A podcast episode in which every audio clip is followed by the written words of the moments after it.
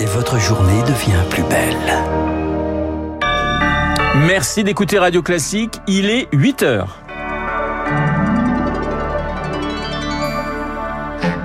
La matinale de Radio Classique avec Renaud Blanc. Et voici les titres du journal des chars pour l'Ukraine, mais pas d'avion. Volodymyr Zelensky repart de Paris ce matin avec la promesse de blindés supplémentaires. On en parle avec le grand reporter Gallagher Fenwick. L'avenir de la Turquie suspendu à un second tour. Erdogan face à son rival Kilic Daroglu sont au coude à coude ce matin à l'issue du premier tour présidentiel très serré. Un point complet dans cette édition. Et puis 13 milliards d'euros, 28 projets, 8000 emplois. C'est la promesse du sixième sommet Choose France aujourd'hui au château de Versailles.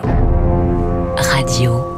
Classique. Et le journal de 8 heures nous est présenté par Lucille Bréau. Bonjour Lucille. Bonjour Renaud, bonjour à tous. La France arme encore un peu plus l'Ukraine. Volodymyr Zelensky s'apprête à quitter Paris. Il ne repart pas les mains vides. La France va équiper plusieurs bataillons ukrainiens avec des dizaines de blindés et de chars légers dans les semaines à venir. Engagement pris par Emmanuel Macron à l'issue d'un dîner de travail. C'était hier soir entre les deux présidents, Augustin Lefebvre. Oui, la France va effectivement fournir, entre autres, des AMX-10 RC, des chars légers de reconnaissance.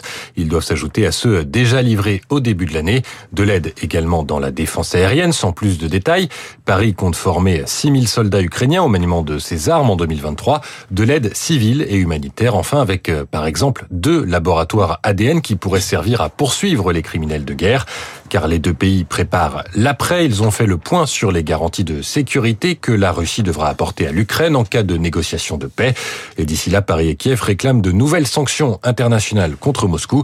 Voilà ce qu'il ressort de trois heures de discussion. Trois heures qui n'ont pas suffi à convaincre Emmanuel Macron de livrer des avions de chasse à l'Ukraine, une priorité pour l'état-major ukrainien. C'est encore prématuré, répond l'Elysée, qui insiste sur la formation longue et complexe des pilotes. Augustin Lefebvre et avant la France, Volodymyr Zelensky s'est rendu en Italie où il a été reçu par le pape François, puis en Allemagne où il a reçu là le prix Charlemagne, distinction qui récompense un engagement en faveur de l'unification européenne. Bonjour Gallagher Fenwick. Bonjour. Grand reporter, auteur de Volodymyr Zelensky, l'Ukraine dans le sang aux éditions du Rocher. Paris après Rome, Paris après Berlin. Le président ukrainien ne pouvait pas ne pas effectuer, enfin il effectuait cette mini-tournée, ne pouvait pas ne pas passer par Paris oui, effectivement, il s'agit de remettre le flanc occidental de, l'Europe au, centre du jeu. C'est une manière de préparer la, la contre-offensive, de s'assurer que les, les, alliés, les nations alliées soient bien euh, toutes sur la même euh, longueur d'onde concernant euh, les moyens, mais aussi les les attentes.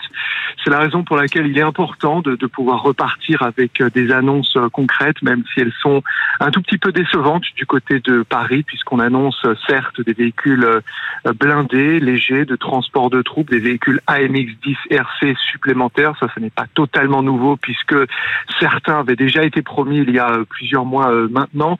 Mais tout de même, ces images, elles ont leur importance. Votre journaliste les citait à l'instant, Zelensky aux côtés d'Emmanuel Macron, après Olaf Scholz, Steinmeier, le président allemand, mais aussi Giorgia Meloni, la présidente du Conseil italien. Gallagher Fenwick, est-ce que cette visite, c'est aussi un moyen de préparer l'après, même si on en est encore loin? Oui, bien sûr, c'est un moyen de, de préparer la, la contre-offensive, c'est de montrer à, à son public, d'abord les Ukrainiens et les Ukrainiennes, que le président est euh, sur son front à lui, celui de la euh, diplomatie. C'est aussi euh, une manière de récupérer de nouvelles armes, de nouvelles promesses. On l'a vu du côté allemand avec un, un paquet très impressionnant, 2,7 milliards d'euros d'aide à la fois militaire et humanitaire. Et puis c'est aussi, il faut bien le reconnaître, une manière de maintenir l'attention sur l'Ukraine à un moment où on voit poindre à nouveau un danger de lassitude du côté des opinions occidentales concernant ce conflit. Des blindés mais toujours pas d'avions, alors est-ce que c'est un succès ou un demi-échec? C'est un demi-succès parce que effectivement, euh, et c'est une habitude chez le président euh, Zelensky, dès qu'il obtient de, des promesses, eh bien, il fait de nouvelles demandes. Celle-là, concernant les avions de chasse, elle n'est pas totalement nouvelle puisque ça fait un moment que l'Ukraine demande des avions de chasse.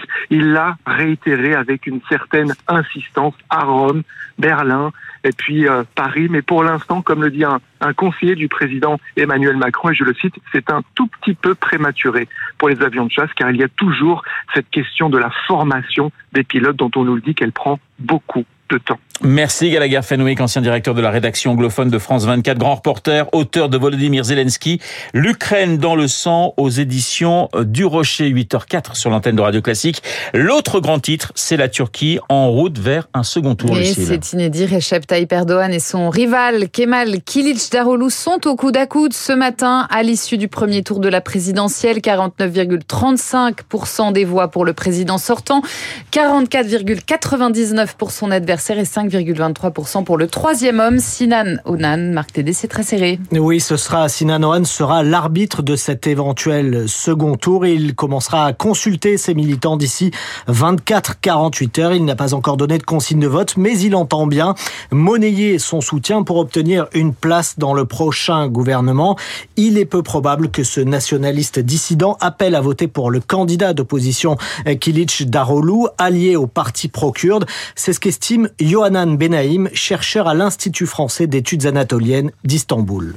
Sinan met comme clé de son soutien potentiel à une coalition d'opposition le fait de ne pas être dans une politique de main tendue par rapport à la question kurde, mais être au contraire dans une politique de fermeté. Il y a fort à parier qu'il appelle à voter pour Recep Tayyip Erdogan au cours des prochaines semaines. Et l'autre facteur à prendre en compte, Marc, pour ce second tour, c'est bien sûr le résultat des législatives. Elles ont été remportées hier par l'AKP, le parti au pouvoir d'Erdogan et ses alliés, avec une majorité confortable de 322 sièges sur 600, ce qui pourrait démobiliser certains électeurs de l'opposition pour le second tour de la présidentielle. Le second tour programmé le 28 mai prochain. 13 milliards d'euros d'investissement, 28 projets, 8000 emplois directs créés.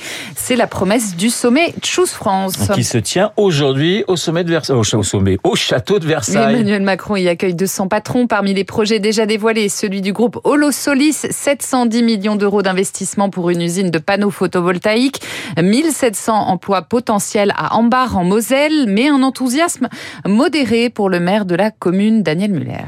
Je reste toujours un peu mesuré parce que on avait déjà un accord avec euh, une précédente société Rex Solar, tout était réglé. Et finalement, ils ont préféré partir euh, aux États-Unis. Comme là, ça devrait être une société européenne, on est un peu plus optimiste. La communauté d'agglomération, hein, ils ont même investi quelques millions hein, pour préparer euh, le terrain.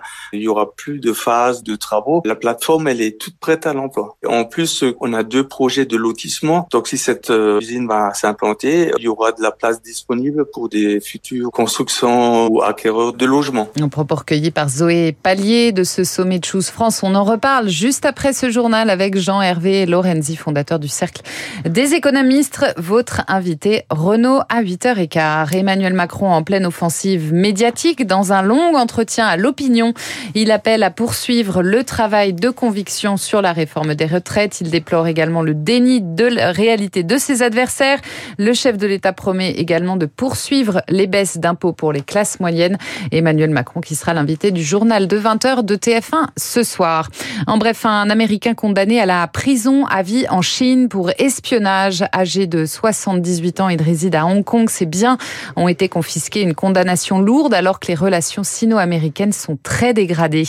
Et puis la parole se libère dans la gymnastique française dans une enquête de Stade 2 diffusée hier. Six anciennes athlètes évoquent pour la première fois des maltraitances, des violences et du harcèlement lorsqu'elles évoluaient en équipe de France. La ministre des Sports Amélie Oudéa-Castera annonce l'ouverture d'une enquête. Le journal de 8 heures présenté par euh, Lucille Bréau. Merci Lucille. Prochain point d'actualité à 8h30 avec euh, Charles Bonner. En attendant, il est 8h08 sur l'antenne de Radio Classique.